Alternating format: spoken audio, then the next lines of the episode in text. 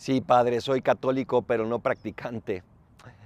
El verdadero católico siempre es practicante porque es un enamorado. Y el enamorado que no tiene actos de amor con la persona que ama no es de verdad un enamorado.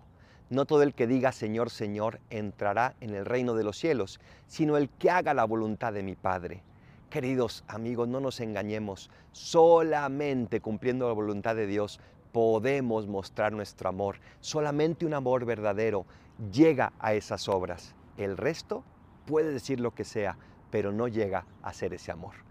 Hagámosle caso a Jesús y escuchemos todo lo que nos pida, porque ahí encontraremos cómo manifestar y cómo hacer crecer nuestro amor.